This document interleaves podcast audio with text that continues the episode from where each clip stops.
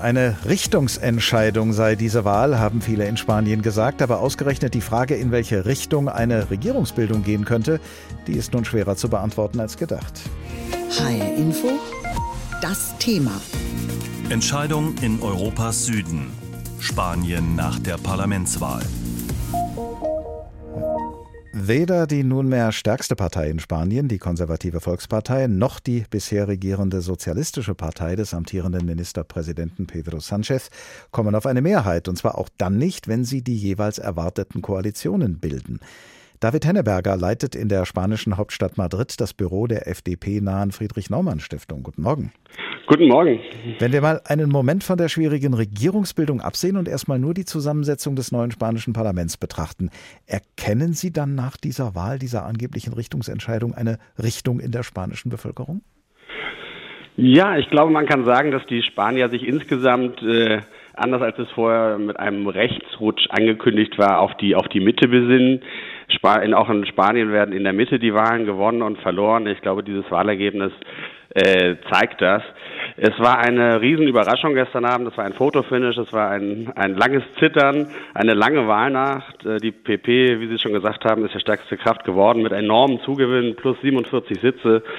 Ähm, aber die PSOE, die Sozialisten von Premierminister Sanchez, liegen mit knapp 32 Prozent auch nur knapp dahinter, was das prozentuale Wahlergebnis angeht. Durch das spanische Wahlrecht liegen sie bei Sitzen, allerdings doch ein Stück dahinter mit 122 Sitzen. Vox ähm, ist äh, dritte Kraft geworden ähm, und Sumar, die neue linkspopulistische Formation, liegt dahinter. Ähm, insofern ist es, ähm, Vox hat verloren, 19 Sitze verloren im Vergleich zum, zu den vorherigen Wahlen. Das war auch so vorhergesehen worden in den, in den Umfragen. Gleichwohl in, sollten wir über Vox, diese rechtspopulistische Partei, wirklich äh, sprechen. Es war ja, ja ähm, haben ja viele damit gerechnet, dass es politisch für die Volkspartei, für die PP kein Problem sein würde, mit Vox zu koalieren. Aber äh, das geht eben jetzt nicht, weil, weil gerade Vox verloren hat im Gegensatz zur PP. Woran liegt das denn aus Ihrer Sicht, dass Vox schlechter abgeschnitten hat als erwartet und schlechter auch als bei den ja noch nicht lange zurückliegenden äh, Kommunal- und Regionalwahlen? Ja, absolut. Ich glaube, das muss man auch kurz sagen. Nach den, nach den Regional- und Kommunalwahlen vom 28. Mai, da sprach man von einem blauen Tsunami. Blau ist die Farbe der konservativen PP. Und die Erwartungen waren eben, dass es ganz einfach zu einer, einer, einer rechten Koalition zwischen PP und Vox kommen kann, wenn nicht sogar zu einer Alleinregierung von, von der PP. Insofern ist das ein sehr bitterer Sieg für die PP, stärkste Kraft, aber eben ohne Regierungsoption. Vox, ja, das ist die, das ist die spannende Frage. Ich glaube, am Ende war die Angst vor Vox, in Spanien, was ja ein sehr, sehr tolerantes Land ist, äh, gerade im gesellschaftspolitischen Bereich, einfach größer als der Ärger äh, der über die Koalition der PSOE, der Sozialisten mit den Separatisten, den regionalen Sozialisten, äh, Separatisten pardon, aus, äh, aus Katalonien und dem Baskenland. Ähm, Vox hat insbesondere einen, einen Kulturkampf, einen Kulturwahlkampf, wenn man das so sagen will, geführt gegen Abtreibung, gegen das klassische Abtreibungsrecht liberal in Spanien, gegen Feminismus, was aufgrund der Macho-Gewalt, die immer noch ein Problem ist in Spanien, gerade bei vielen Frauen auch weit in das konservative Lager hinein eben schon für Angst ge gesorgt hat. Äh, es gibt ein neues Transgesetz, wo die Selbstdeklaration ab 16 Jahren ohne Zustimmung der Eltern praktisch ermöglichen, ermöglicht, dass, dass das äh, ja, Geschlecht äh, beim Standesamt, ähnlich wie es in Deutschland vorgesehen ist, ähm, zu ändern. Das waren so die Themen von Vox. Und die haben äh, nicht so wirklich äh, gefangen, selbst in klassischen Einwandererregionen wie ähm, Murcia zum Beispiel an der Mittelmeerküste hat auch der, der Antimigrationskurs nicht so richtig verfangen. Ich glaube, die Spanier haben am Ende sich für den progressiven, gesellschaftspolitisch progressiven Kurs äh, entschieden, den das Land seit der Diktatur auszeichnet. Mal eine, eine, ein Datum nur, ein, äh, vier Prozent der Spanier lehnen die Homo-Ehe ab. Das ist wirklich unglaublich wenig. Äh, und da sind ganz offensichtlich auch viele Vox-Wähler drunter.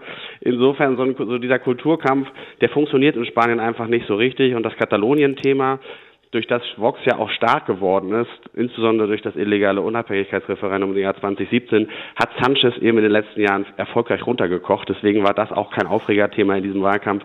Äh, am Ende haben die Spanier sich für die Mitte entschieden. Hier bei uns in Deutschland ist ja im Laufe der Jahre und Jahrzehnte das Spektrum politisch möglicher Koalitionen immer breiter geworden. Es hat sogar vergleichsweise häufig konservativ-sozialdemokratische Koalitionen gegeben, die in Spanien ja sogar immer noch große Koalitionen wären. Aber ja. in Spanien sind seit dem Bürgerkrieg die Gräben zwischen diesen beiden Lagern, also die Gräben genau in der Mitte, extrem mhm. breit und tief. Werden diese Gräben aus Ihrer Sicht auch jetzt unüberwindbar sein? Also ich denke, es gibt drei, drei Szenarien jetzt für, bei der Regierungsbildung. Äh, das erste ist, dass Sanchez seine umstrittene Koalition mit den Linkspopulisten von Sumar und regionalen Nationalisten fortsetzt. Da ist äh, jetzt aber auch äh, ausgerechnet Karls Puigdemont, der, der Redelsführer sozusagen des illegalen Unabhängigkeitsreferendums von 2017 von Junts por Catalunya, ähm, äh, entscheidend. Äh, der müsste sich mindestens enthalten und das wäre natürlich dann auch wieder Auftrieb für, für Vox. Der wurde ja gerade erst vom EuGH wurde ihm die Immunität als EU-Parlamentarier ähm, entzogen, sodass ihm nun jetzt äh, nach vielen Jahren die Auslieferung nach Spanien droht. Das ist ein Szenario. Das zweite ist, dass die PSOE, Sumar und eventuell auch die gemäßigt nationalistische äh, baskische Partei BNUB äh, eine Koalition bilden und die PP sich aus Staatsräson eventuell da enthalten könnte bei der Wahl zum Ministerpräsidenten. Ich halte es nicht für besonders wahrscheinlich, aber es ist auch nicht völlig ausgeschlossen. Das wäre, glaube ich, die einzige Möglichkeit, dass die PP in irgendeiner Weise an einer Regierungsbeteiligung äh, Bildung beteiligt ist. Eine große Koalition ist, ist ausgeschlossen, insbesondere weil der Wahlkampf auch durch die PP ganz, ganz hart persönlich gegen Sanchez geführt wurde. Also das kann man sich nicht vorstellen, dass es dort zu einer großen Koalition kommt. Und ein weiteres wahrscheinliches, das dritte Szenario ist einfach, dass äh, es kein kein Kandidat eine Mehrheit im, im Kongress bekommt und dann könnte König Philippe VI. nach zwei Monaten eben Neuwahlen ausrufen. Und was würde, dabei, was würde dabei rauskommen bei einer Neuwahl? Ähm, da, da Sie ja eben schon so ein bisschen den Nachruf von Vox geschrieben haben, so kam mir das jedenfalls vor, würde sich das bestätigen bei einer Neuwahl? Was meinen Sie? Ja, den Nachruf auf Vox, das ist glaube ich zu früh. Ich glaube, es gibt, es gibt ein Weser, es gibt eine solide Wählerbasis äh, auch, auch für Vox. Ähm, aber sie haben eben bei den letzten Wahlen im äh, äh, im Frühjahr 2019, denke ich, ihre, ihren, ihre, ihre, ihre Spitze erreicht und jetzt ging es seitdem kontinuierlich wieder nach unten. Ja, Neuwahlen. Die Spanier haben äh, seit 2015 jetzt, glaube ich, zum fünften Mal gewählt, sind ein bisschen wahlmüde, auch wenn die, auch wenn die äh, Wahlbeteiligung bei diesen Wahlen jetzt um vier Prozentpunkte nach oben gegangen ist, trotz des sehr, sehr heißen äh, Sommer, äh, der Sommerabstimmung sozusagen, das hat es noch nie gegeben in Spanien. Ähm, Gute Frage. Ich denke, hm, es könnte entweder, es könnte zu zwei Szenarien kommen. Und ich glaube, es wird das Zwei-Parteien-System tendenziell nochmal stärken.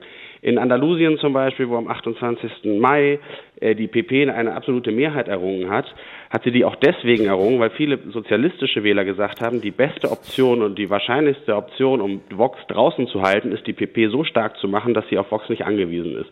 Das hat geklappt. Auf nationaler Ebene hat es bei diesen Wahlen jetzt nicht geklappt. Da haben viele moderate Wähler, auch moderate konservative Wähler gesagt, die von Vox nichts wissen wollen. Lieber wähle ich die PSOE. Das ist für mich in dieser Situation das sicherste, äh, um nicht, um Vox eine Regierungsbeteiligung eben nicht zu ermöglichen. Und jetzt könnte es bei Neuwahlen eben doch wieder zu einer Situation kommen, dass man sagt, ähm, wenn sich, kommt auch ein bisschen darauf an, wie Feijo, der Parteiführer der und Spitzenkandidat der Konservativen, das jetzt spielt, wenn er sagt, sagen würde, ich regiere nur, wenn ich die absolute Mehrheit bekomme und lasse Vox draußen, dann könnte ich mir schon vorstellen, äh, dass, dass die PP vielleicht sogar an der absoluten Mehrheit kratzt. Ähm, denn die jetzt äh, mögliche Alternative, die auch Puigdemont und seine Junts por Catalunya-Partei erfordert, das geht eben vielen Mitte-Wählern dann erst recht zu weit.